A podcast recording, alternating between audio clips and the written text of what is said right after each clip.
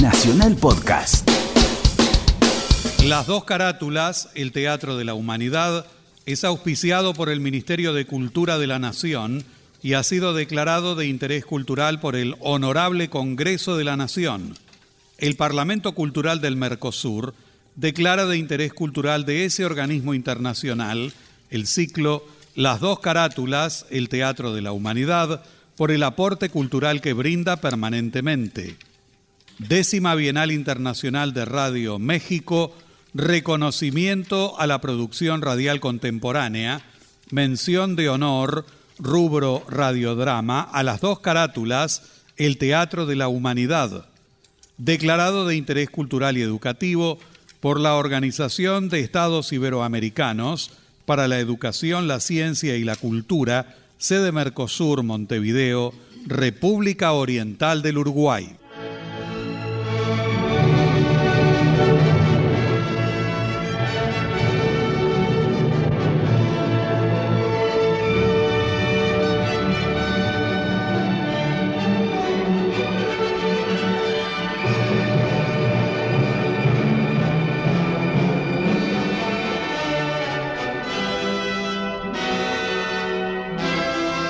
Radio Nacional, la radio pública, Buenos Aires, Argentina, presenta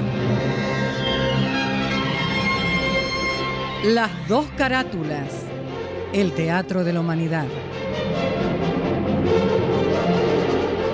Ciclo destinado a difundir las obras de la dramaturgia nacional y universal que por sus permanentes valores se constituyen en cabales expresiones del género e imponderables aportes a la cultura. Hoy presentamos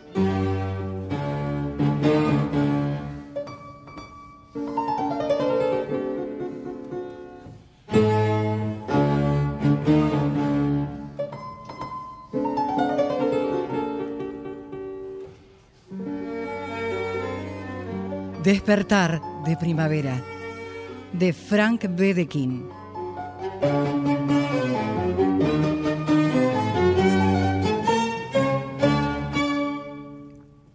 Por orden alfabético. Luis Albano, Carlos Amejeiras, Gustavo Bonfigli, Rodolfo Campos, Hugo Cosianzi, Néstor Hidalgo, Mario Labardén, Ezequiel Ludueña, Juan Mancilla, Graciela Martinelli, Adriana Milesi, Laura Mobilia, Karina Pitari, Bettina Ruscelli, Lucía Estella, Viviana Salomón.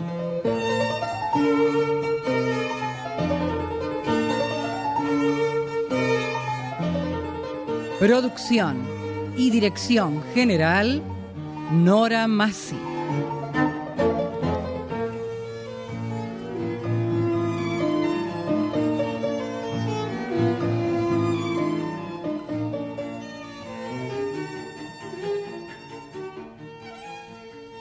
Frank Wedekind, dramaturgo alemán, cuyos experimentos con temas y efectos escénicos inusuales hicieron de él un importante precursor del expresionismo en Alemania y del teatro del absurdo.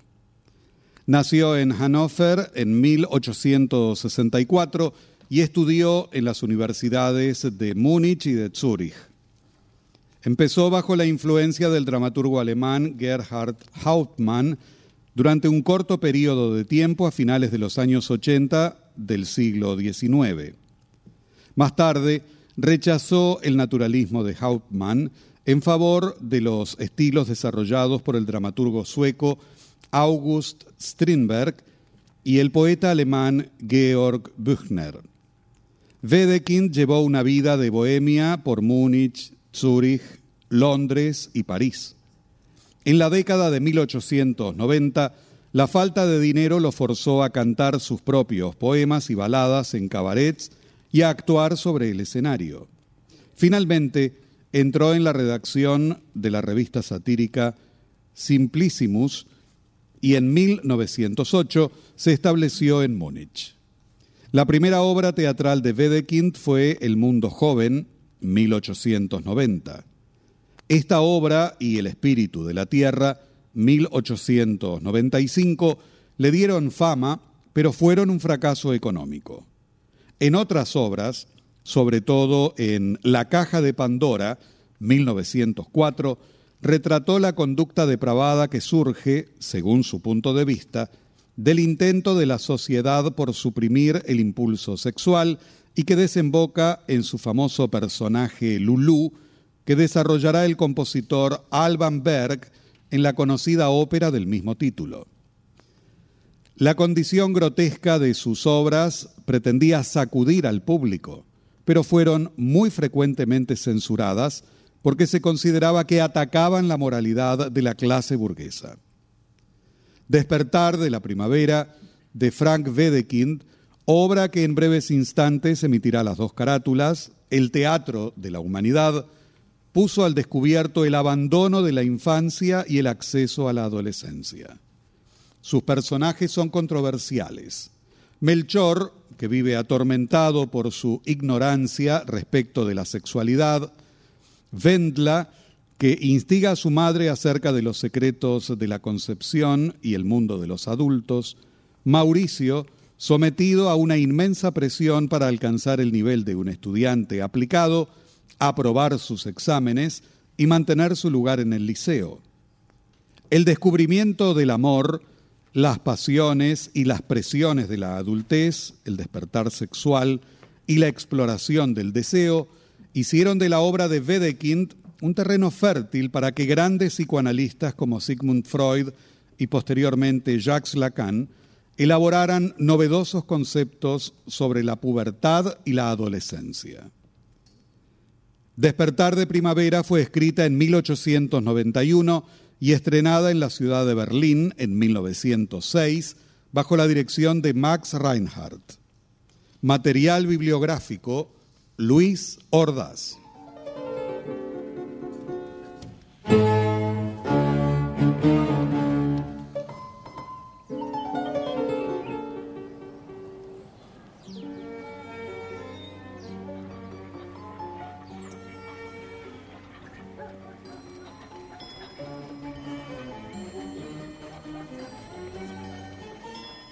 Corre el año 1892 pequeño pueblo granjero cerca de la ciudad. Casa de la señora Bergman, amplia y confortable. Guarda la línea de la edificación del pueblo. La acción se inicia en la habitación de la joven Wendla Bergman, a quien su madre le prueba un vestido que está preparando para festejar los 14 años de su hija. A ver, ¿para este lado? Sí, así. A ver, mírate ahora. A ver, a ver. Ay, madre, ¿por qué me has hecho el vestido tan largo? Es que hoy cumples 14 años. De haber sabido que iba a ser tan largo, hubiera preferido no cumplirlo. no es tan así, Wendla. Además, ¿qué quieres? No tengo la culpa de que mi hija crezca 5 centímetros cada primavera.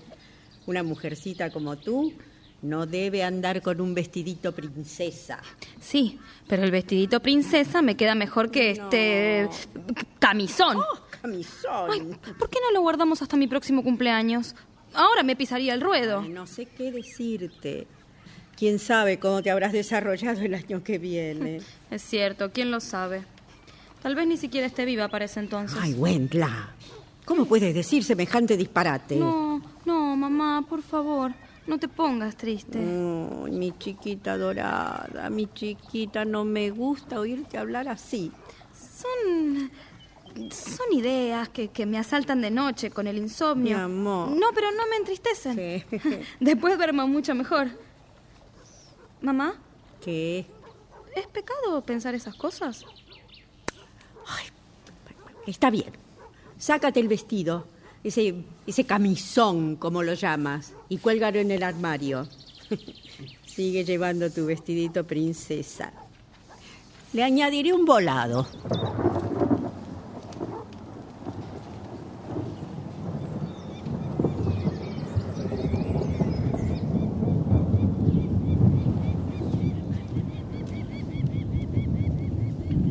Poco después la acción se traslada al parque. Densos nubarrones opacan la tarde. Por momentos una leve llovizna insinúa la tormenta que se avecina. Melchor, Mauricio y Otto, tres estudiantes sentados en un banco, conversan. Oh, esto es demasiado aburrido. No lo aguanto más. Me voy a dar un paseo. ¿Ya terminaste con todos los temas? Tenemos América Central, Luis XV, 60 versos de Homero, 7 ecuaciones. Uno no puede pensar en nada sin que venga a molestar la preocupación por los temas. Si al menos no tuviéramos examen de latín mañana. Bueno, me voy a casa a estudiar. Nos vemos mañana. Que te sea leve, Otto. Hasta luego. Ay, Mauricio. ¿Para qué habremos venido al mundo? Yo te confieso que preferiría haber sido un caballo de coche de alquiler. ¿Para qué vamos al colegio? Vamos al colegio para que nos tomen examen. ¿Y para qué nos toman examen? Para aplazarnos. En el próximo curso solo habrá 60 vacantes y somos 61. De modo que o Robel o yo estamos condenados. Será mejor que, que hablemos de otra cosa. Cada vez está más oscuro. Yo apenas me veo las manos. Melchor, ¿te parece que el sentimiento del pudor es solo un producto de la educación? Anteayer estuve pensando en eso. Justamente. Yo creo que el pudor está muy arraigado en la naturaleza humana. Eh, ¿Qué harías si tuvieras que, que ponerte desnudo delante de tu mejor amigo? Eh, Seguro que no te decidirías si él no lo hiciera al mismo tiempo. Cuando yo tenga hijos, haré que duerman juntos varones y mujeres desde un principio en la misma cama. Creo que después, cuando sean grandes, estarán más tranquilos de lo que nosotros solemos estar. No te quepa duda, Mauricio. Pero la cuestión es, ¿qué pasaría si las chicas de pronto tienen hijos? ¿Cómo tener hijos? Si se encierran un gato y una gata aislados del mundo exterior, tarde o temprano la gata quedará preñada. Bueno, bueno, al fin y al cabo es natural. eh, Entre animales. Y con mayor motivo entre los hombres. Eh, Si tu hijo duerme con tu hija y de repente lo acometa en las primeras excitaciones sexuales, entonces... A, a propósito, una pregunta. Sí, ¿Pero me la vas a contestar? por supuesto. ¿De veras? Te doy mi palabra. ¿De qué se trata, Mauricio? Eh, ¿Terminaste con los temas? Vamos, sin rodeo. Eh, Aquí no puede oírnos nadie. Se sobreentiende que pondría a mis hijos a trabajar en el huerto y en el jardín durante todo el día. O que los distraería con juegos que exigieran un gran esfuerzo físico. Y sobre todo, no dormirían tan bien como nosotros.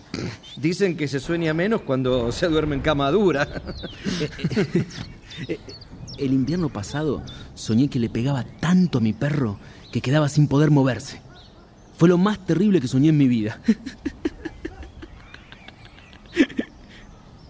¿Por qué esa, esa mirada de asombro? ¿Ya la sentiste? ¿Qué cosa? Eso, lo, lo que dijiste antes. ¿Antes cuándo? Lo de las excitaciones sexuales. Claro que sí. Hace mucho tiempo que las conozco. Casi un año te diría. Para mí fue como si me hubiera caído un rayo. ¿Y soñaste? Fue un sueño muy rápido. Si supieras lo que he sufrido desde aquella noche. ¿Remordimientos? ¿Remordimientos? Una angustia mortal. Las últimas tres semanas han sido como un viacrucis para mí. Yo estaba bastante preparado. ¿Sí? Me dio un poco de vergüenza, pero nada más. ¿Cómo se juega con nosotros?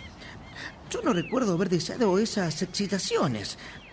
¿Por qué no nos habrán dejado en la nada hasta que todo hubiera vuelto a la nada? Mis pobres padres podían haber tenido 100 hijos mejores que yo. Melchor, ¿no te has preguntado nunca cómo fue que vinimos a caer en este torbellino que es el mundo? Mauricio, no me digas que no estás enterado. ¿Y cómo voy a saberlo? Veo que las gallinas ponen huevos, oigo decir que mi mamá me ha llevado en sus entrañas, pero ¿basta con eso? Ay, Dios mío. No puedo hablar con una chica sin pensar en algo espantoso. Y te juro, Melchor, ¿eh? te juro que ni siquiera sé qué es. Yo te lo puedo contar. Lo aprendí en parte en algunos libros, lo vi en grabados y también hice observaciones directas de la naturaleza.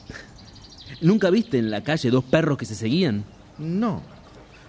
No, pero, pero mejor es que hoy no me digas nada. Eh, tengo pendientes todos los temas y si no los estudio, mañana voy a hacer un papelón. Ah, vamos a mi casa y hablamos en mi habitación.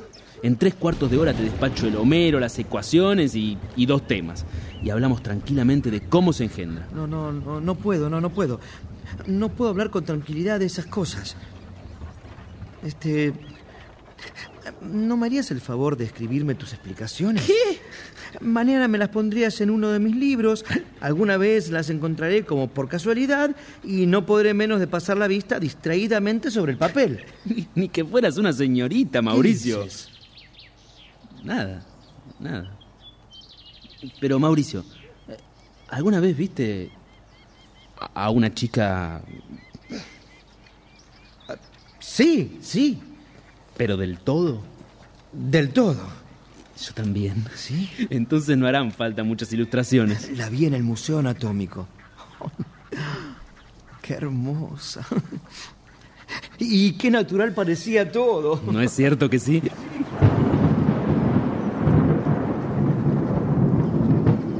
Ha comenzado a llover. La acción en el mismo parque. Marta, Vendla y Tea corren hacia una glorieta buscando un refugio. ¿Cómo entra el agua por los zapatos? ¿Y cómo azota el viento la cara? ¿Cómo le late el corazón a una? ¡Ay! Se te suelta el pelo, Marta. ¡Que se suelte! Me molesta tanto el rodete día y noche. No me dejan llevar el pelo suelto como abuela. Mañana, mañana voy a ir a la clase de religión con tijeras. Y mientras cantes el versículo, feliz el peregrino, ¡zas! ¡Te lo corto! ¿Por qué no se te ocurra? Papá me molerá a golpes y mamá me encerrará toda la noche en la carbonera. ¡Ay, Marta! Te juro que es cierto, Tea. ¿Te dejan ponerte blusas con una cinta celeste en el entredos? Sí, pero yo las uso de moaré. Mamá dice que el rosa me queda muy bien. A mí me favorece el celeste. Pero una vez, por llevar una cinta en la blusa, mamá me sacó de la cama tirándome de los pelos y caí de cara al suelo. Ay, yo en tu lugar me habría escapado de casa. A eso iré a parar, según mamá. Ella siempre repite que me educará de manera que por lo menos nadie tenga nada que reprocharle si llega el caso. ¿Qué habrá querido decir con eso, Wenla? No, no sé, yo, yo se lo preguntaría directamente. Y cuando estaba tendida en el suelo, vino papá y ¡zas! Me arrancó la blusa. Ah, no. Pegué un salto hacia la puerta. ¿Ven cómo tenía razón? Quería salir a la calle, así como estaba, desnuda. No, eso no es cierto, Marta. Me moría de frío. Pero después tuve que pasar toda la noche castigada dentro de una bolsa. Ay, pero ¿no te ahogabas ahí adentro? No, la cabeza queda afuera. Me atan del pescuezo. Ay, ¿y, y después te pegan? No, si les doy motivo. ¿Y, y, con qué te pegan, Marta? Yo creo que aunque no lo digan, les gusta tratarme así. Si alguna vez tengo chicos, los dejaré crecer libres como las hierbas de nuestro jardín. Nadie las cuida y crecen tan altas y espesas. En cambio, las rosas florecen raquíticas a pesar de estar tan cuidadas. Yo cuando tenga hijos los vestiré totalmente de rosa. Sombreros rosa, trajecitos rosa, zapatos rosa. Yo no sé si alguna vez tendré hijos. ¿Y si los tuvieras? ¿Qué preferirías? ¿Varón o nena? Varón. Yo también, las nenas son desabridas. Yo también. Pero si no hubiera nacido mujer, preferiría no serlo. Eso va en gustos. Yo cada día me alegro más de ser una chica. Me siento tan feliz de serlo que si no lo fuera me mataría. ¡Ay, qué horror! Se la saluda, muchachas. Ay, adiós, Melchor. ¿Cómo estás? Hola. Ay, qué hermosa cabeza tiene. Es el tercero de su clase. El profesor dice que si quisiera, podría ser el primero. Es lindo, pero la mirada de su amigo es más profunda. Mauricio Stiefer es un vago. Ay, ¿saben qué? Melchor me dijo que él no creía en nada. Ni en Dios, ni en la otra vida, ni en nada. Ay, por favor, Ay, por favor, terrible.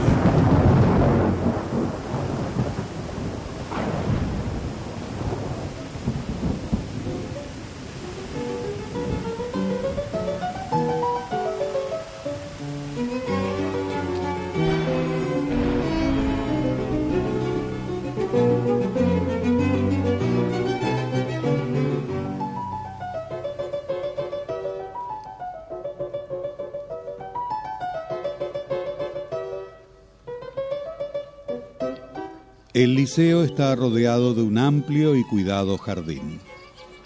Otto, sentado en un banco, repasa su lección e instantes después entra Melchor. Otto. ¿Sí? Otto. Sí. ¿Dónde está Mauricio Stiefel? Le debe estar yendo mal. Muy, pero muy mal. No quisiera estar en su pellejo.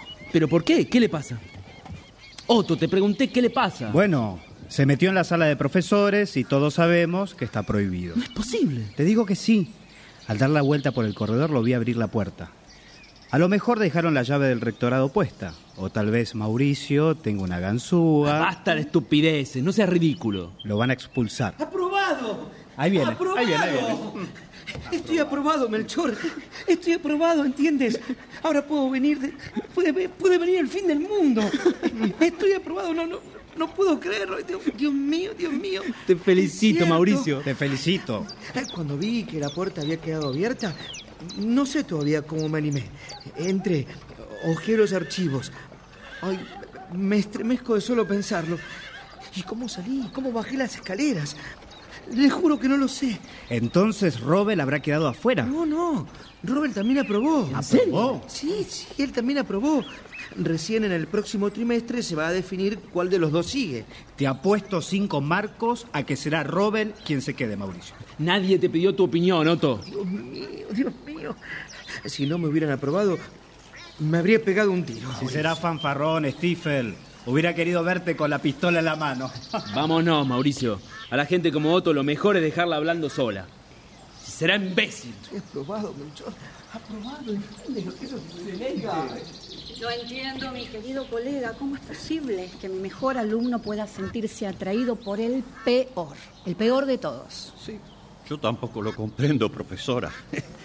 Honestamente, tampoco lo comprendo.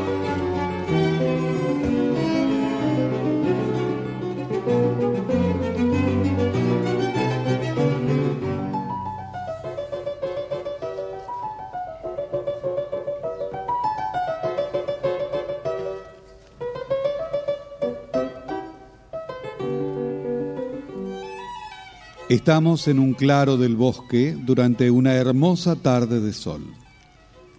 Vendla y Melchor se asombran al encontrarse. Si no supiera que eres Wendla Bergman, diría que tengo delante de mí, delante de mí, a una de las hadas desprendidas de las ramas. No, soy Wendla Bergman. ¿Qué, ¿Qué estás haciendo en pleno bosque? Me dejo llevar por mis pensamientos y hace más de tres horas que lo recorro en todas direcciones. ¿Puedo preguntarte lo mismo? Claro, eh, est- estoy, estoy recogiendo unas hierbas para mi mamá que quiere preparar un ponche. Y, y busco una salida porque creo que me perdí. Ah, Eh, ¿Podrías decirme qué hora es? las cuatro y media. ¿A qué hora te esperan en tu casa? Ay, creí que sería más tarde. Estuve un largo rato tirada sobre el musgo al lado del río y soñé. Temí que se hiciera de noche. Si todavía no te esperan, ¿qué te parece si nos sentamos un rato?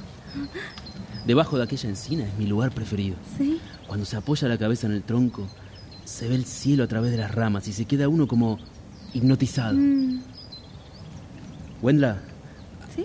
hace varias semanas que quiero preguntarte algo. A Pero tengo que estar en casa antes de las 5. Volveremos juntos. Yo te llevaré la canasta. Tomaremos el camino del río y en diez minutos llegaremos al puente. Está bien. ¿Qué querías preguntarme? Oí decir que vas con frecuencia a visitar a los pobres, llevándoles comida, ropas y dinero. Mi pregunta es, ¿vas porque te gusta o porque te manda tu madre? La mayoría de las veces me envía mamá. Son humildes jornaleros que no encuentran trabajo y entonces toda la familia pasa hambre y frío. Pero, ¿a qué viene esa pregunta? No me contestaste. ¿Vas a gusto o a disgusto? A gusto, por supuesto. Pero si no fuera un placer el hecho de, de visitarlos, ¿irías igual?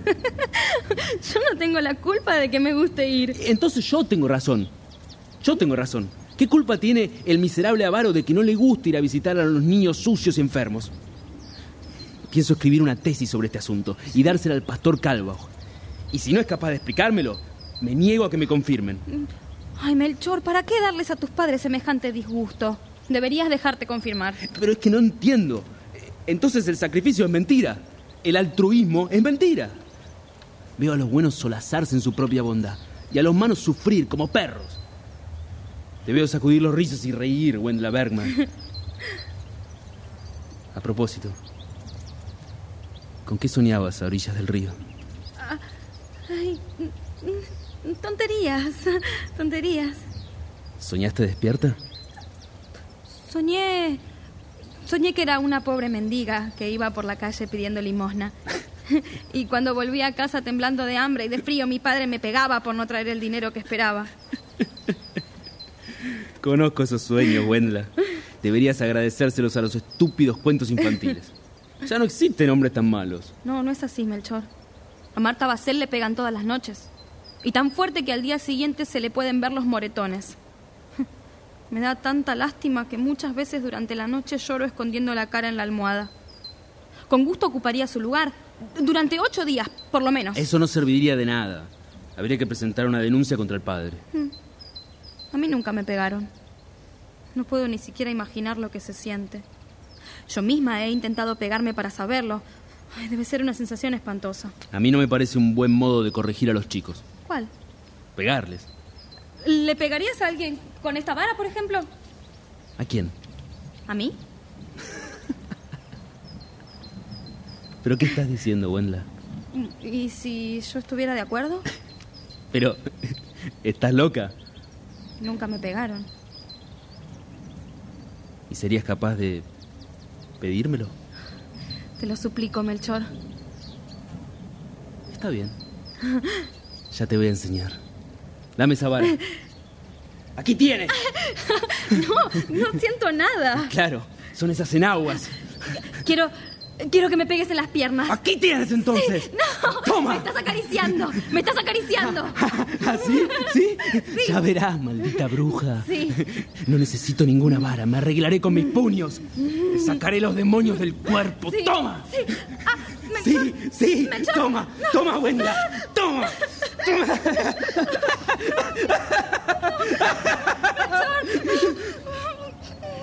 Wendla.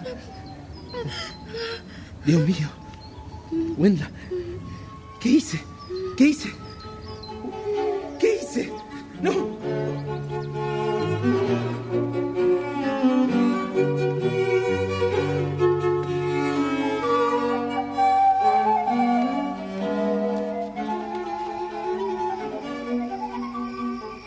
Han pasado varios días. Estamos en la habitación de Melchor. Es de noche y la ventana está abierta. Melchor y Mauricio conversan sentados en el sofá. Ahora estoy muy bien. Algo excitado, nada más. Pero en la clase de griego me quedé dormido como un borracho. Estuve con la conjugación de los verbos irregulares hasta las 3 de la mañana y la lámpara todavía humeba cuando me desperté. En el cantero de lilas silbaban felices los mirlos. Me abroché el cuello, me pasé el cepillo por el pelo y salí para el colegio. pero qué satisfacción se siente cuando ha triunfado el esfuerzo. ¿Un cigarrillo? No, gracias, no, no, no, no fumo. Pienso estudiar hasta que se me salten los ojos. Desde las últimas vacaciones, Robel ha hecho seis papelones. Tres en latín, dos en geografía y el último en historia de la literatura. Yo solo hice cinco. Robel no se pegaría un tiro. Robel no tiene unos padres que necesiten sacrificarlo todo por él. Pero si a mí me suspenden, a mi padre le da un ataque y a mi madre la llevan al manicomio. La vida es una porquería. No me faltan ganas de ahorcarme, no creas. ¿Qué dices, Melchor? ¿Pero por qué mamá no trae el té? Me hará muy bien, ¿eh? eh estoy temblando. Mira. Mira, Melchor. Allá abajo del jardín se extiende alumbrado por el reflejo de la luna. ¿Qué te parece si bajamos? No, primero tomemos el té. Las hojas susurran sin parar. Me parece oír a mi abuela contando el cuento de la reina sin cabeza. Era una reina hermosísima que había venido al mundo sin cabeza. No podía comer, ni ver, ni reírse. Se hacía entender con la ayuda de sus manos y, y sus lindos pies pateando promulgaban sentencias de muerte y declaraciones de guerra. Pero un día fue vencida por un rey que, por rara casualidad, tenía dos cabezas que se pasaban todo el tiempo peleando entre sí. El mago mayor del reino tomó una de las cabezas del rey, la más pequeña, y se la implantó a la reina.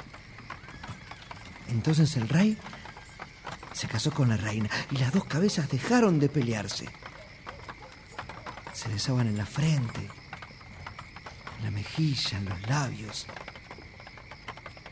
Y así vivieron felices muchísimos años. Qué estúpido disparate, ¿no? Es posible que un día me implanten a mí también otra cabeza. Aquí está este muchacho. Por fin. ¿Cómo estás, Mauricio? Muy bien, señora Gabor. No tienes buena cara. ¿Te encuentras bien? Es que anoche me acosté algo tarde y No, entonces... tienes que cuidarte, Mauricio. El colegio no compensa la salud perdida. Hay que pasear al aire libre. ¿Sabe que tiene razón? Sí. También se puede estudiar mientras se pasea, ¿no? Claro. ¿Sabe que no lo había pensado? ¿Qué libro es ese, Melchor? Es el Fausto, señora. Yo en tu lugar habría esperado uno o dos años más antes de leerlo, hijo mío. Es la obra más hermosa que conozco, mamá. ¿Por qué no habría de leerla? Porque no estás en condiciones de entenderla. Pero madre, Tienes entonces... la edad suficiente como para saber qué te conviene y qué no, Melchor. Pero te advierto, te advierto que también lo mejor puede ser germen de lo peor en ocasiones, sobre todo cuando se carece de la madurez necesaria para apreciarlo. Bueno, si quieren algo, llámenme. Estaré en mi habitación.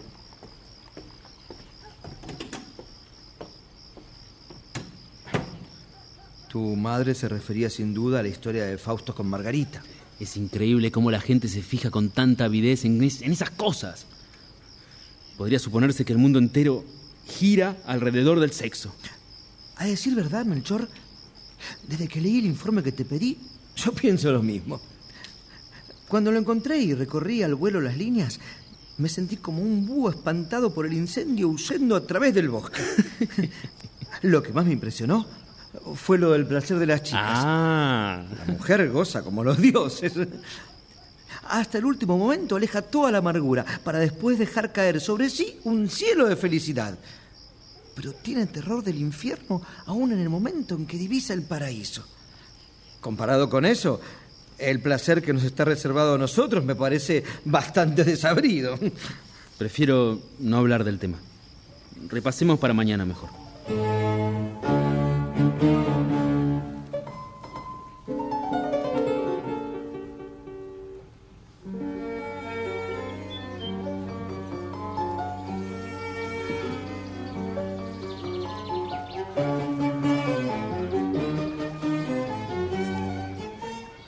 Es de mañana. La señora Bergman está radiante y entra a la habitación de Wendla llevando una cesta. Wendla, Wendla. ¿Qué pasa, madre? Ay, vístete enseguida. Tenemos que ir a ver a tu hermana. Le tienes que llevar esta cesta. Anoche estuvo la cigüeña en ¿Ah? su casa y le ha traído un niño. ¡Qué bien! Me encantaría saber si la cigüeña entró volando por la ventana o si bajó por la chimenea. Ay, eso pregúntaselo a tu hermana, mi amor. Estuvo charlando con ella durante media hora. ¿No sería mejor que se lo preguntara al desollinador? No, al desollinador no. Él no sabe nada de la cigüeña. Con toda seguridad te contará historias horribles en las que ni él mismo cree. ¿Qué miras tan asombrada en la calle, hija? A un hombre rarísimo, madre. Es tres veces más grande que un elefante y tiene unos pies enormes como barcos. Ay, no es posible. Ay, qué pena, ya desapareció. Dio vuelta a la esquina. Wendla, no debes tomarle el pelo a tu pobre madre. Creo que deberé renunciar a la esperanza de que tengas algo de juicio. Yo también, mamá. Yo también. Es bien triste lo que tu juicio hace con el mío. Soy tía por tercera vez y no sé cómo nacen los niños. Ay, Wendla. No, no me pongas esa cara. ¿A quién sino a mi madre podría preguntárselo? No pretenderás que a mi edad todavía crean la cigüeña. Ay, Dios mío, nena, qué cosas se te ocurren. Yo. Ay, no, no, no, no, no, no, no, no puedo, no ¿Por puedo. qué no, mamá? ¿Por qué no? No debe ser algo tan malo cuando todo el mundo se alegra tanto de que ocurra. Ay, señora, apiádate de mí. Ay, termina de vestirte, Wendla. Lo haré. Pero ¿no sería más terrible que se lo preguntara al desayunador? ¡Ay, me vas a enloquecer! bueno, está bien, te lo contaré. Sí. Pero no hoy, Wendla. Mañana, pasado, la semana que viene, cuando quieras, mi querida. Hoy, madre. Ahora. Ahora mismo. Me arrodillaré aquí. Aquí, mamá, a tus mi pies. amor. Pondré mi cabeza sobre tu regazo. Me taparás con el delantal y hablarás. Wendla. Hablarás como, como si estuvieras sola en el cuarto. A solas con tu alma. Y yo no, yo no me moveré. No, no gritaré. Me quedaré quietita. Ay, está bien. Para tener un niño se debe Ay, al hombre con quien se está casada se debe quererlo. Querer, digo, como solo se puede querer a un hombre. Amarlo con todo el corazón, de un modo, ay, de un modo muy difícil de explicar. A, a- a tu edad no se puede, no, no, no, no, a tu edad no se puede querer. Ahora ya lo sabes.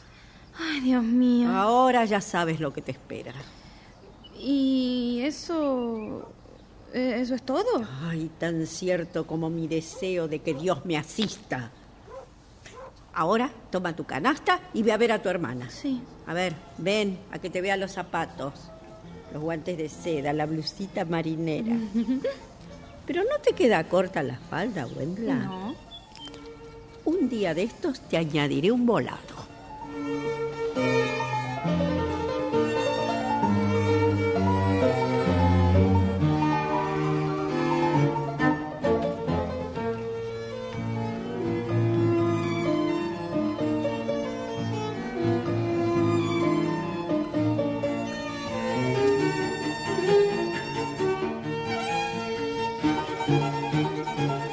Granero situado en las afueras del pueblo. Melchor está echado de espaldas sobre el heno fresco. Wendla acaba de subir la escalera. Melchor, estabas aquí. Todos te están buscando. No te atrevas a acercarte, Wendla Bergman. ¿Pero qué estás diciendo? Es necesario que ayudes, Melchor. Se está preparando una tormenta terrible. Fuera, fuera de aquí. ¿Qué te pasa? ¿Por qué te estás tapando la cara? Quiero estar solo y en paz. No, ni lo uno ni lo otro. Me arrodillaré a tu lado y no pienso moverme. Ay, ¿Por qué no vamos juntos al prado, Melchor? Aquí dentro está oscuro y el aire es pesado. ¿Qué importa si nos mojamos? Pero Wendla, huele tan bien el heno. Y, y afuera el cielo está tan negro como los paños de un nicho. Veo las amapolas sobre tu pecho, Wendla. Y oigo latir tu corazón. Ven aquí, No, déjame besarte. no, no me beses, Melchor. No me beses. ¿Por qué no, Wendla? Porque cuando, cuando se besa se ama. No. No. No. No, no creas en el amor, Wendla. No existe. Lo único que existe es el egoísmo. No. No nos amamos, Wendla. No. No te- nos amamos. Te digo que me dejes. Wendla, sí, No, Melchor. No. sí. No.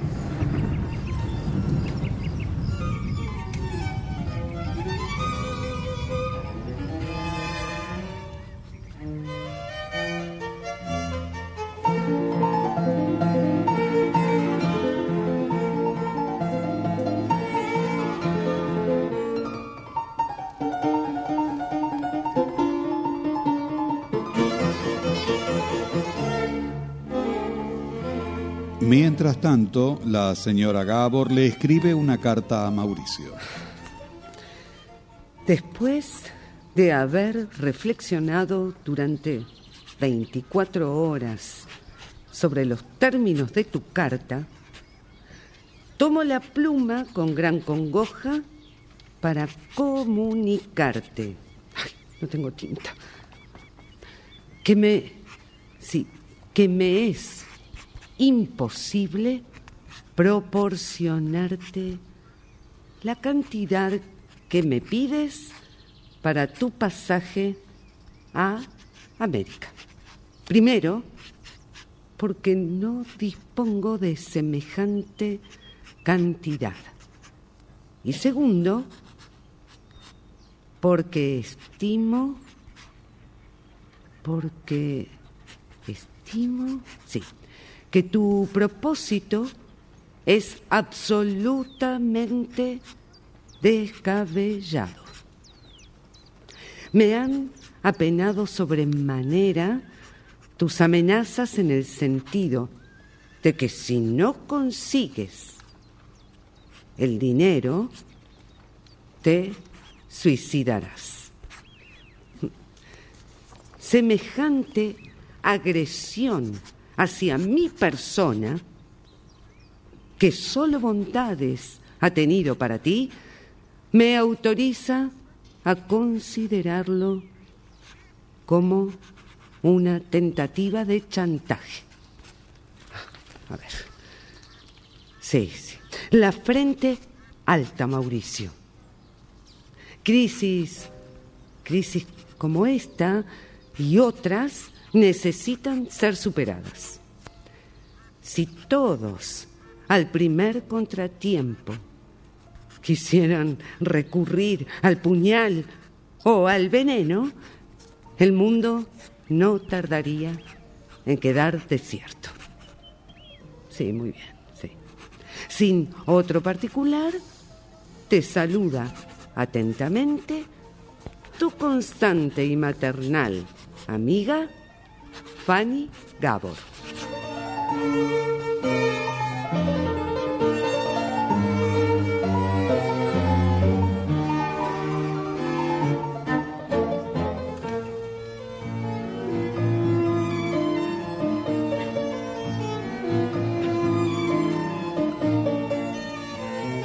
Al día siguiente, en el jardín de los Berman, inundado por el sol matinal.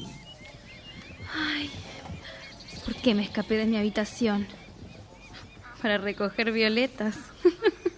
no, para que mi madre no me vea sonreír. Ay, ¿por qué sigo hablando sin poder contenerme? No lo sé. Realmente no lo sé. El camino es es, es una alfombra de terciopelo. Ni un guijarro ni un abrojo. Ay, mis pies apenas tocan el suelo. Ay, qué bien dormí anoche. Las violetas son tan bellas que mi alma se pone seria, tan seria como una monja ante la comunión. No te preocupes, mamá. Me pondré. Me pondré el camisón que me hiciste. Ay. Ay, Dios mío, si viniera alguien en cuyos brazos pudiera acurrucarme y contárselo.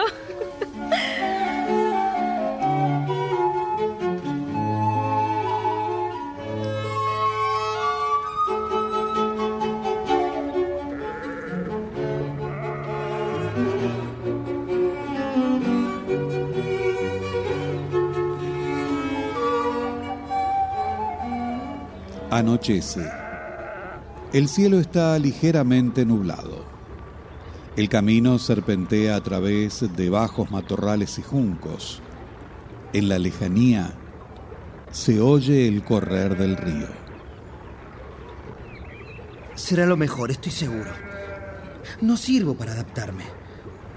No fui yo quien se empeñó en venir al mundo. ¿Por qué insistir en quedarme? No firmé ningún contrato con Dios.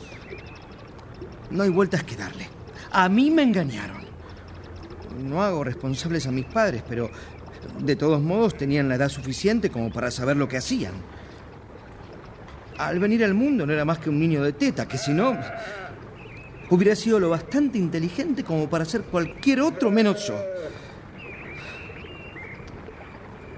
El tiempo, por lo menos, se porta bastante bien. Parecía que iba a llover, pero ahora reina una tranquila placidez. El paisaje es dulce. Tan dulce como una canción de cuna.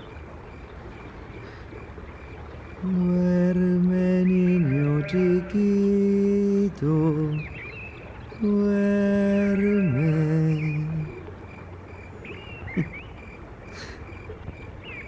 Así cantaba aquella cantante tan hermosa. Eh, Nadulia creo que se llamaba. Su vestido era tan escotado por adelante y por atrás que era imposible que llevara corpiño. Este sí que sería un motivo para rete- retenerme, por curiosidad, más que por nada. No le diré a nadie que vuelvo a la nada sin haberlo probado. ¿Cómo, señor mío? ¿Viene usted de Egipto y no ha visto las pirámides? Qué bien lo pasaba con Melchor.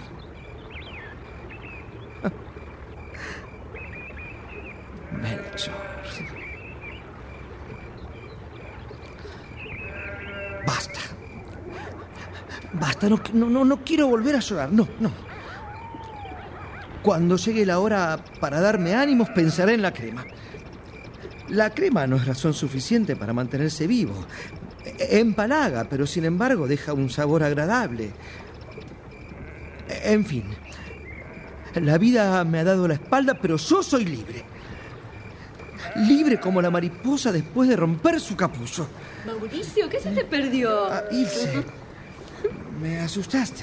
¿Qué estás haciendo aquí, Mauricio? Este. Bueno, yo podría preguntarte lo mismo, ¿no? Vengo de la ciudad. Hace cuatro días que no vuelvo a casa. Pero no me contestaste, ¿qué se te perdió? No lo sé. Entonces, ¿para qué buscar? Lo que yo digo. ¿Por dónde estuviste? Ah, estuve con Noll, con Ferendorf, con Pandinsky, con Lenz, con Rank, con todos. Es hermoso ganarse la vida como modelo de pintores, ¿no? Sí. Eh, bueno, es un modo de decir. Es hermoso ganarse la vida. Ferendorf me está pintando de santa en la columna. Estoy en un capitel corintio. ¿Sabes? Ferendorf es una bestia. La última vez le pisé un pomo de óleo y él limpió los pinceles en mi cabeza. Después le di una bofetada y él me tiró la paleta. Entonces, sí, agarré un boceto que tenía detrás de la estufa y le grité, quietito te lo rompo. Y pidió una tregua. Y me besó con una furia que casi me mata. ¿Todavía vas al colegio? No. No, no. Con este trimestre me despido. Claro, el tiempo pasa. Todavía me acuerdo de cuando jugábamos a los ladrones. ¿Cómo está Wenla? ¿Y Melchor Gabor? Hace unos meses Wenla vino a casa y trajo unas conservas para mi madre. Yo aquel día estaba trabajando para Landauer. Le poso para una Virgen María, Madre de Dios, que está pintando. Ay, qué basura de hombre. Y es como un gallo el muy desgraciado. Tienes razón. Eh, ¿Te emborrachaste anoche? ¿Noche? No. ¿No? Eh, no, digo, quiero decir. Bebimos como hipopótamos. No hay más que verte, Mauricio. A mí no se me nota nunca. El carnaval pasado estuve tres días y tres noches sin acostarme. Al final me encontró Enrique. ¿Te estaba buscando?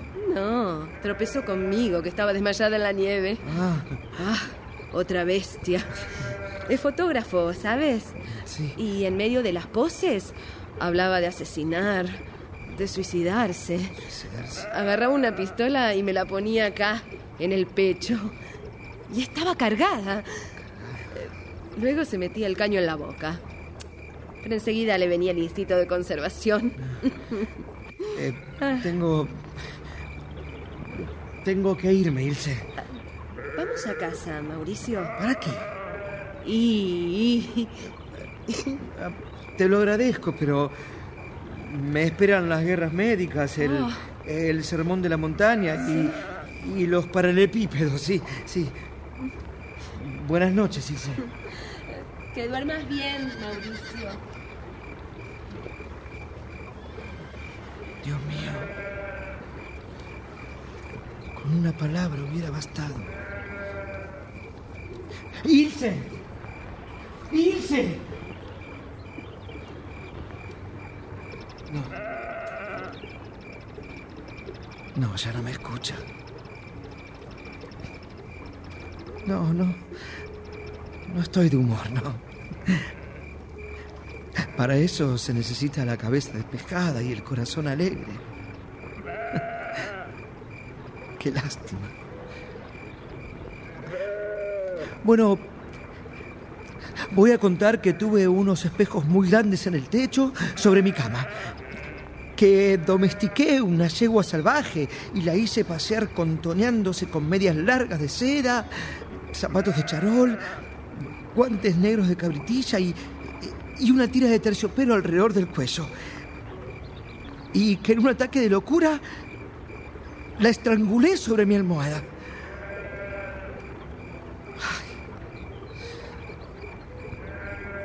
Ay, como quisiera gritar. Ilse. Voy a enloquecer.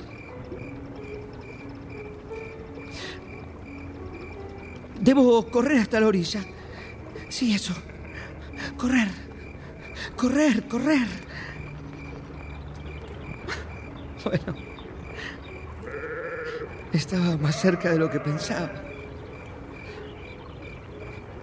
¿Será este el banco de césped? Los penachos de los juncos parecen más altos, pero la vista a través de los sauces es la misma. Y el río corre pesadamente, como plomo fundido. Ah, me olvidaba la. la carta de la señora Gabor. Oh. Cómo revolotean los pedazos encendidos. Antes de quemar el papel todavía se veían las praderas y, y una franja en el horizonte. Ahora la noche se cerró. Ahora yo no vuelvo a casa.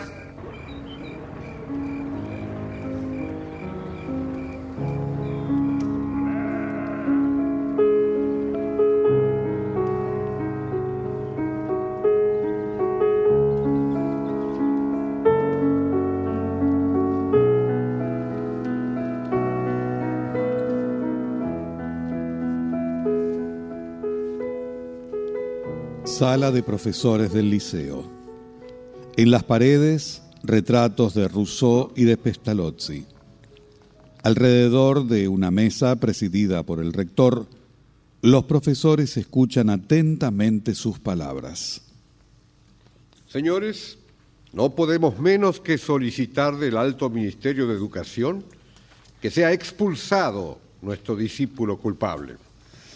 Y no solo porque el delito no puede ni debe quedar impune, sino para evitar que el día de mañana se produzcan catástrofes análogas en el establecimiento. Sí, señor, yo estoy Está de bien, de acuerdo. acuerdo, sí, sí. Totalmente. Bien. ¿Alguno de los presentes desea hacer alguna observación?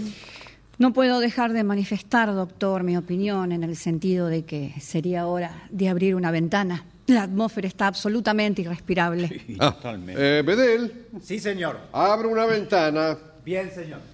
Con el debido respeto. ¿Algún otro considerante? Sí, señor rector. Me permito solicitar, por favor, que la ventana que se abra no sea precisamente la que está detrás de mí. Bien. Bedel. Sí, señor. Abra usted la otra ventana. Bien, señor. Sin la menor intención de complicar la controversia con mi intervención, quisiera recordar al rector el hecho de que aquella ventana está clausurada. Va. Eh, Bedel. Sí, señor. Deje la otra ventana como está. Bien, señor. Bien. Estimo, señores, que bien vale la pena señalar que el Alto Ministerio de Educación ha suspendido a los establecimientos en los cuales se produjo un nivel de suicidios que superó el 25%. De ahí que nos veamos en la necesidad de juzgar al culpable, a los efectos de no ser juzgados nosotros mismos.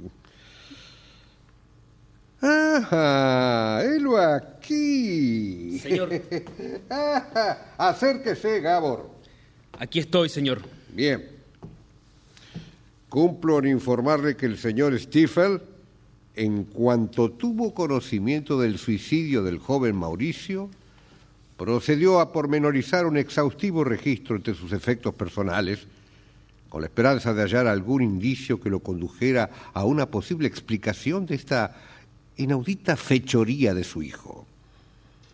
Fue así que halló una eh, disertación intitulada El coito, que consta de 20 folios colmados de obscenas y desvergonzadas porquerías. No hizo falta la intervención de un perito calígrafo para determinar que se trata de su letra, Melchor Gabor. Señor rector, yo quisiera... Usted se calla la boca.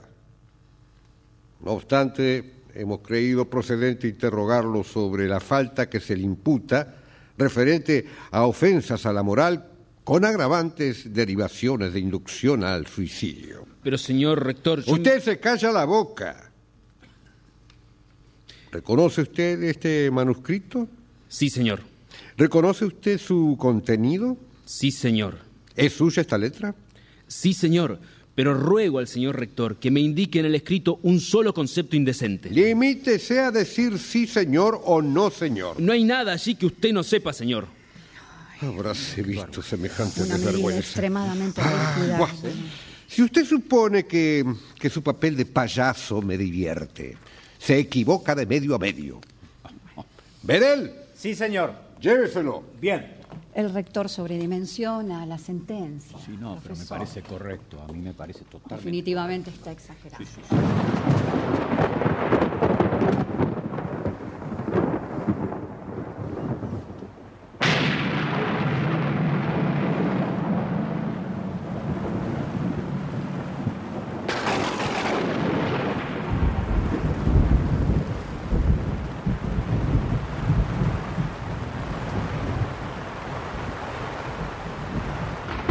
La acción transcurre en el cementerio. Se ha desencadenado una fuerte tormenta de lluvia, agua y viento. Ante una fosa, el pastor Calvao con su paraguas abierto. A su derecha, el padre de Mauricio, el rector y un grupo de profesores. Varios estudiantes contemplan al grupo. Un poco más alejadas, Marta e Ilse. Hermanos, escuchad. Los que renuncien a la gracia padecerán la muerte espiritual. Los que en obstinación carnal crean el mal padecerán la muerte material. Los que arrojen lejos de sí la cruz del Salvador padecerán de muerte eterna. Pero alabemos la bondad del Señor, pues es tan cierto que Dios nos llamará a su lado a los justos, como que éste ha muerto de la triple muerte. Pedimos, hermanos. El chico no era mío. El chico no era mío. Nunca me gustó. Ni de pequeño. El suicidio, que es el quebrantamiento más grande del orden moral es a la vez la prueba más fehaciente de la existencia de ese orden moral. Porque el suicida ahorra al orden moral el trabajo de ejecutar su justicia, corroborando de ese modo su mencionada existencia. El chico no era mío. No era mío. De todos modos, no hubiéramos podido aprobarlo, señor Stiefel. Y de haberlo aprobado, con toda seguridad habríamos tenido que suspenderlo en el próximo trimestre. Oremos, hermanos. ¿Apareció la pistola, Otto? No, pero da lo mismo. A mí me dijeron que tenía la lengua fuera y los ojos reventados. ¡Qué espanto! Pero lo que me dijeron a mí es mucho peor. Que le falta la cabeza. Eso es una estupidez. Qué chismosa es la gente. Mi mamá piensa que el suicidio es algo decididamente vulgar. Tiene razón. Además te cuento que se mató sin pagarme los cinco marcos que me debía. Shh, pero por favor, un poco de respeto, caramba. Rápido, Marta, que allí vienen los sepultureros. Sí, sí, dejemos las anémonas y vayámonos. Después traemos más. Yo voy a trasplantar los rosales de nuestro jardín. Aquí crecerán mejor que en mi casa que me pegan tanto. Ay, Marta, pensar que yo sé por qué se pegó un tiro. ¿Te dijo algo? Sí, yo estuve charlando poco antes con el pobrecito Mauricio. La culpa la tuvieron los paralelepípedos, pero no se lo digas a nadie.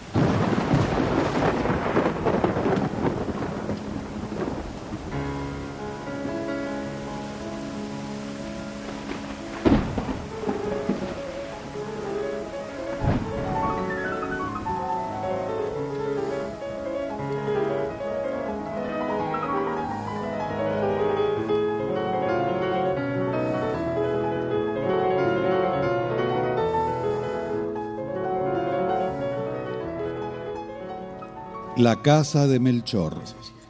Sus padres discuten acaloradamente. Basta, basta, necesitaban un chivo emisario. Eso fue lo que pasó. Y no seré yo, su propia madre, quien ayude a consumar la obra de sus verdugos. He aguantado en silencio durante 14 años tus extraños métodos educativos. Por favor. No, no te hago reproche alguno, Fanny. Pero no te interpongas en mi camino cuando ahora intento remediar tus errores. Me voy a interponer todo lo que haga falta. El correccional será la perdición de nuestro hijo. ¿Es posible que una naturaleza criminal se corrija en semejante establecimiento? No lo sé, no lo sé. Pero un hombre de bien se convierte en ellos en un asesino. Eso no depende de nosotros. Quien no tiene fuerza para la marcha se queda en el camino. Alguien capaz de escribir lo que Melchor ha escrito tiene que estar podrido en lo más recóndito de su ser. Mientes. Sé, Mientes. sé cómo lo adoras.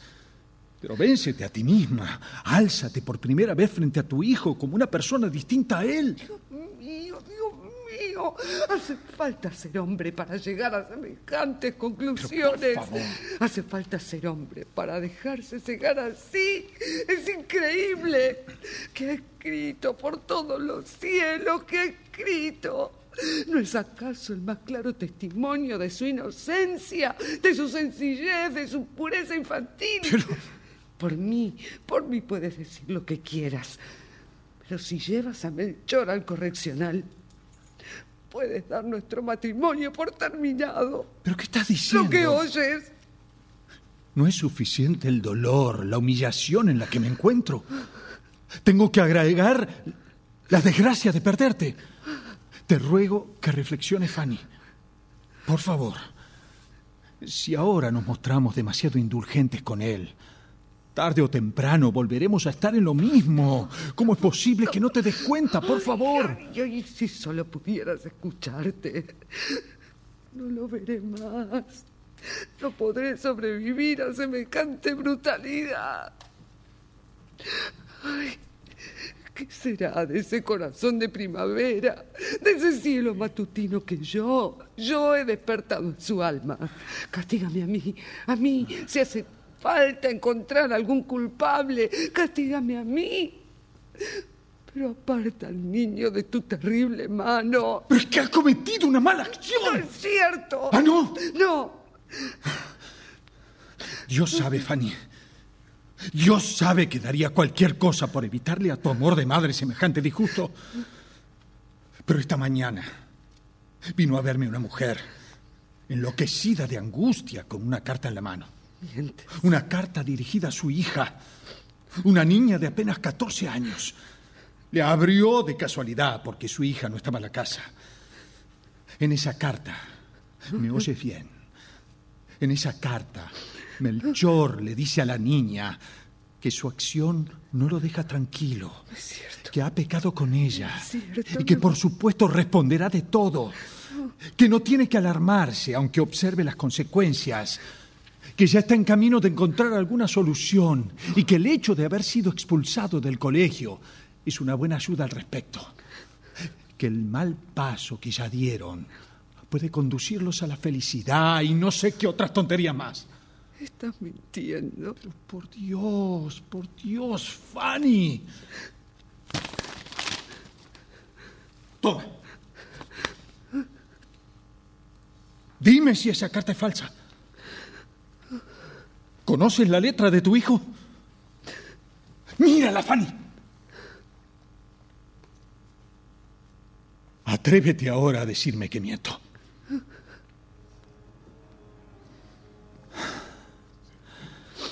Si enviamos a Melchor a otra escuela, no tardará en repetirse el caso. Nueva expulsión. Y tu alegre corazón de primavera se acostumbrará a reincidir hasta... ¿Hasta cuándo? Dime, Fanny. Dime qué tengo que hacer con nuestro hijo. Al correccional. ¿Cómo? Al correccional, he dicho.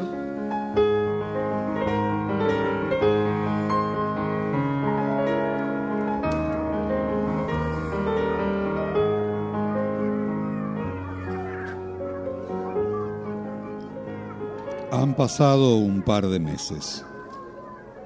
Patio del correccional. Melchor se mantiene apartado de los demás. Observa atentamente la bajada del pararrayos en uno de los paredones. Por aquí baja el pararrayos. Tendré que agarrarlo con un pañuelo. Oh, cuando pienso en Wendla se me sube la sangre a la cabeza. Y Mauricio me pesa en los pies como plomo. Tengo que escaparme, sí o sí. Después escribiré en algún diario. Artículos de ética, de psicología. De hambre no me voy a morir. Además hay ollas populares. Me debe odiar. Estoy seguro de que Wendla me odia porque la privé de su libertad. Pero, con un poco de suerte, de aquí a unos años, de a poquito, ¿no?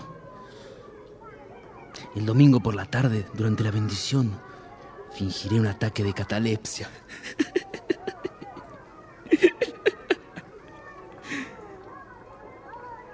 Ya lo estoy viendo. Me subiré al alféizar de la ventana. Me colgaré de aquel hierro. Y después, un buen salto. Pero eso sí, hay que agarrar el pararrayos con un pañuelo.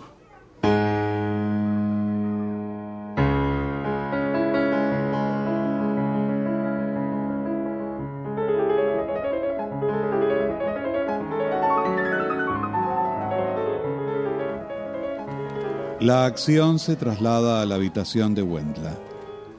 La muchacha, desmejorada y deprimida, está en cama. Mamá, ¿qué te dijo el doctor cuando la, la acompañaste afuera? Nada, querida, nada, que todo lo que te pasa es muy normal cuando se está con anemia. ¿Eso dijo? Sí, y que tienes que alimentarte muy bien. Ay, mamá, yo no creo que sea anemia. Lo que tengo es hidropesía. Ay, tienes anemia. El doctor ha dicho que tienes anemia. Tranquilízate, niña mía, ya te pondrás mejor. No. No mejoraré. Sé que me voy a morir. Ay, no digas eso, criatura. Qué extraño.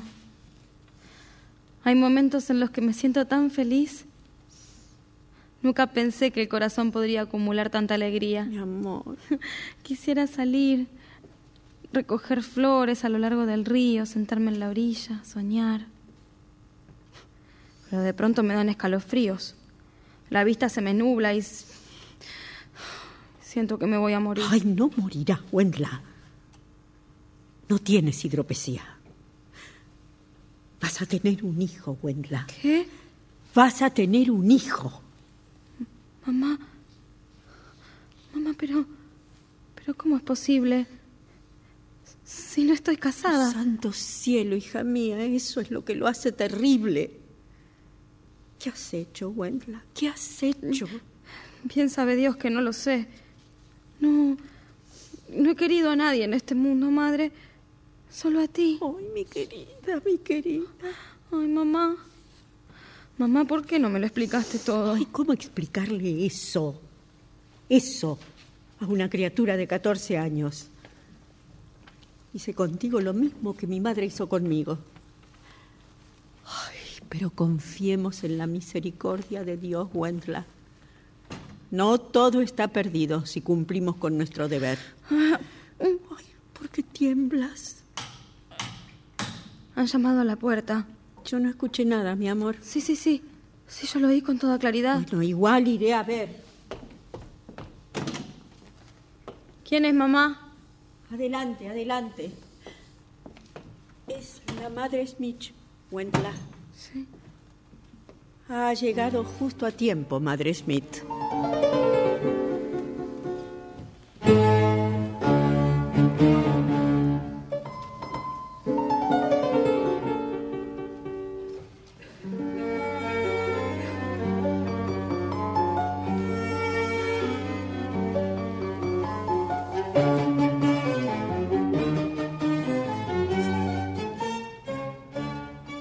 Cementerio del Pueblo. Es una clara noche de noviembre. Las hojas secas susurran en los arbustos y en los árboles. Nubes dispersas se persiguen entre sí bajo la luz de la luna. Melchor, con la ropa hecha jirones, salta desde lo alto de la tapia.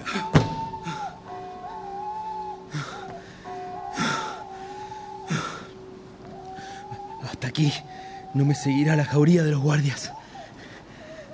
A ellos les gustan los burdeles, no las tumbas. Así que, que este es el reino de los muertos. Fue más, más fácil trepar hasta la claraboya del correccionar que, que caminar por estos senderos. No entiendo qué fuerza me mantiene vivo. Pero no fui malo. No fui malo. Ningún mortal se paseó por entre, entre los muertos con más envidia que yo. Ay, y no tener la fuerza necesaria como para ponerle fin a todo. ¿Qué es esto? Un angelito en oración sobre una lápida nueva. Es la tumba de un niño. A ver. No.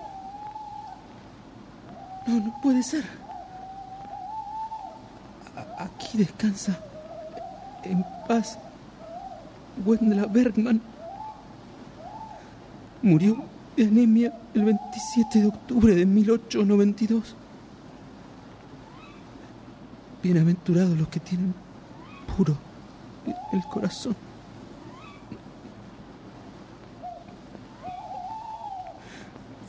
Fui yo.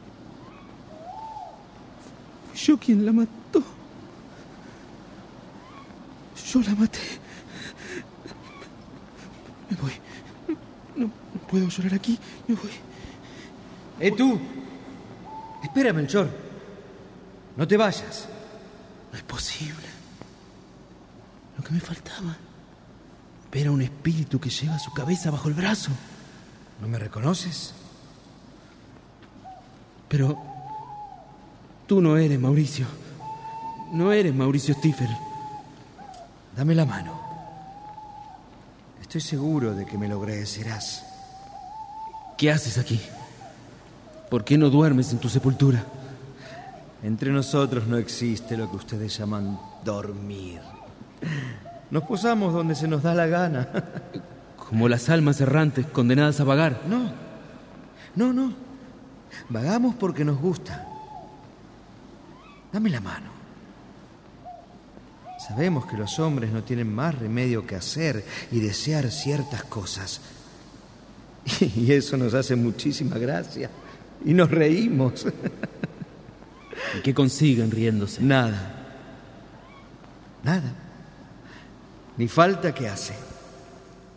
No se puede contar con nosotros para nada, ni bueno ni malo. Nos elevamos impasibles sobre el dolor y el placer. Dame la mano. Te aseguro que enseguida te vas a desternillar de risa del dolor que estás sintiendo. Mauricio, ¿no te repugna estar muerto? Somos demasiado superiores como para sentir repugnancia. Ay, si vieras cómo me divertí en mi propio entierro. Yo era el único que lloraba. Y lloraba de risa. Me resulta comiquísimo comprobar cómo podía ser tan ingenuo, tan inocente. No entiendo por qué no me das tu mano, Melchor. ¿Ustedes son capaces de olvidar? Somos capaces de todo. Dame la mano. Podemos compadecer a la juventud que se alimenta de idealismo y a la vejez que con superioridad estoica le rompe el corazón. Vemos a Dios y al diablo insultarse todo el tiempo entre sí como dos borrachos. Vamos, Melchor. Vamos. Basta con que me des el dedo meñique.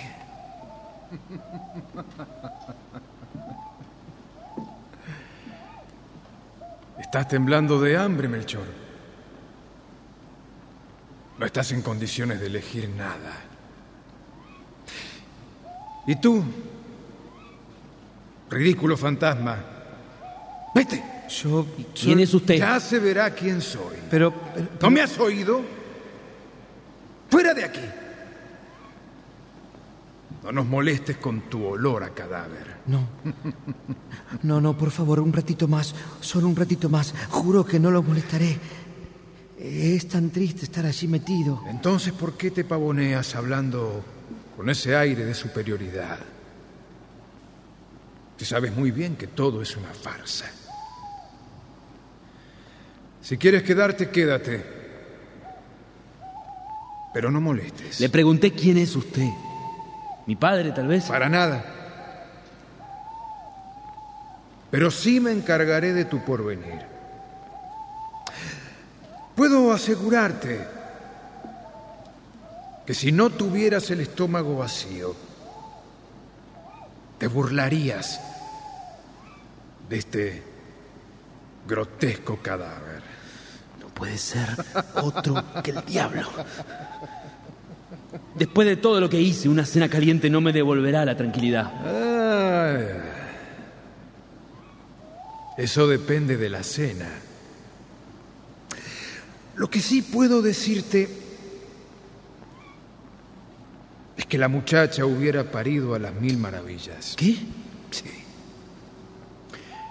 En realidad no murió de anemia, sino por culpa de los abortivos que le dio la madre Schmidt. Basta. Yo, no puedo confiar en alguien a quien no conozco. No te queda otra, Melchor. Bueno, de todos modos, en cualquier momento puedo darle la mano a mi amigo. Tu amigo es un humorista. Y un humorista pretencioso para colmo. Lo que sea. Dígame quién es, o le doy la mano al humorista. Muy bien. Melchor, Melchor tiene razón. Soy un fanfarrón. Es mejor que él te proteja, aunque esté disfrazado. Al menos es lo que es. ¿Usted cree en Dios?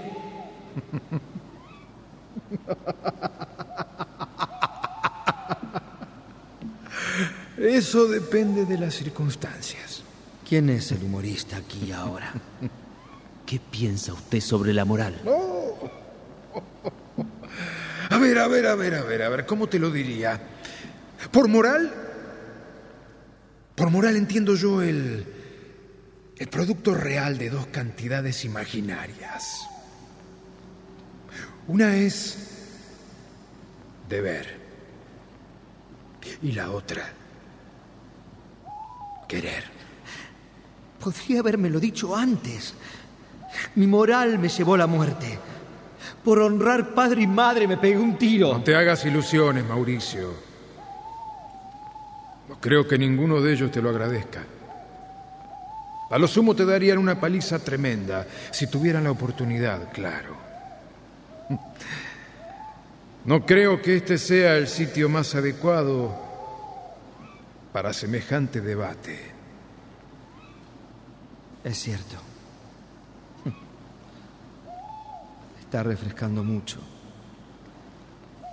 Y me enterraron con el traje de los domingos, pero no tengo camisa ni calzoncillo. Adiós, Mauricio. No sé a dónde me lleva este hombre, pero al menos está vivo. No te quepa duda. No te quepa duda, Melchor. Él es el más vivo de todos, entre los tuyos y entre los míos. Te pido perdón por haber deseado tu muerte, Melchor. Pero te quise tanto.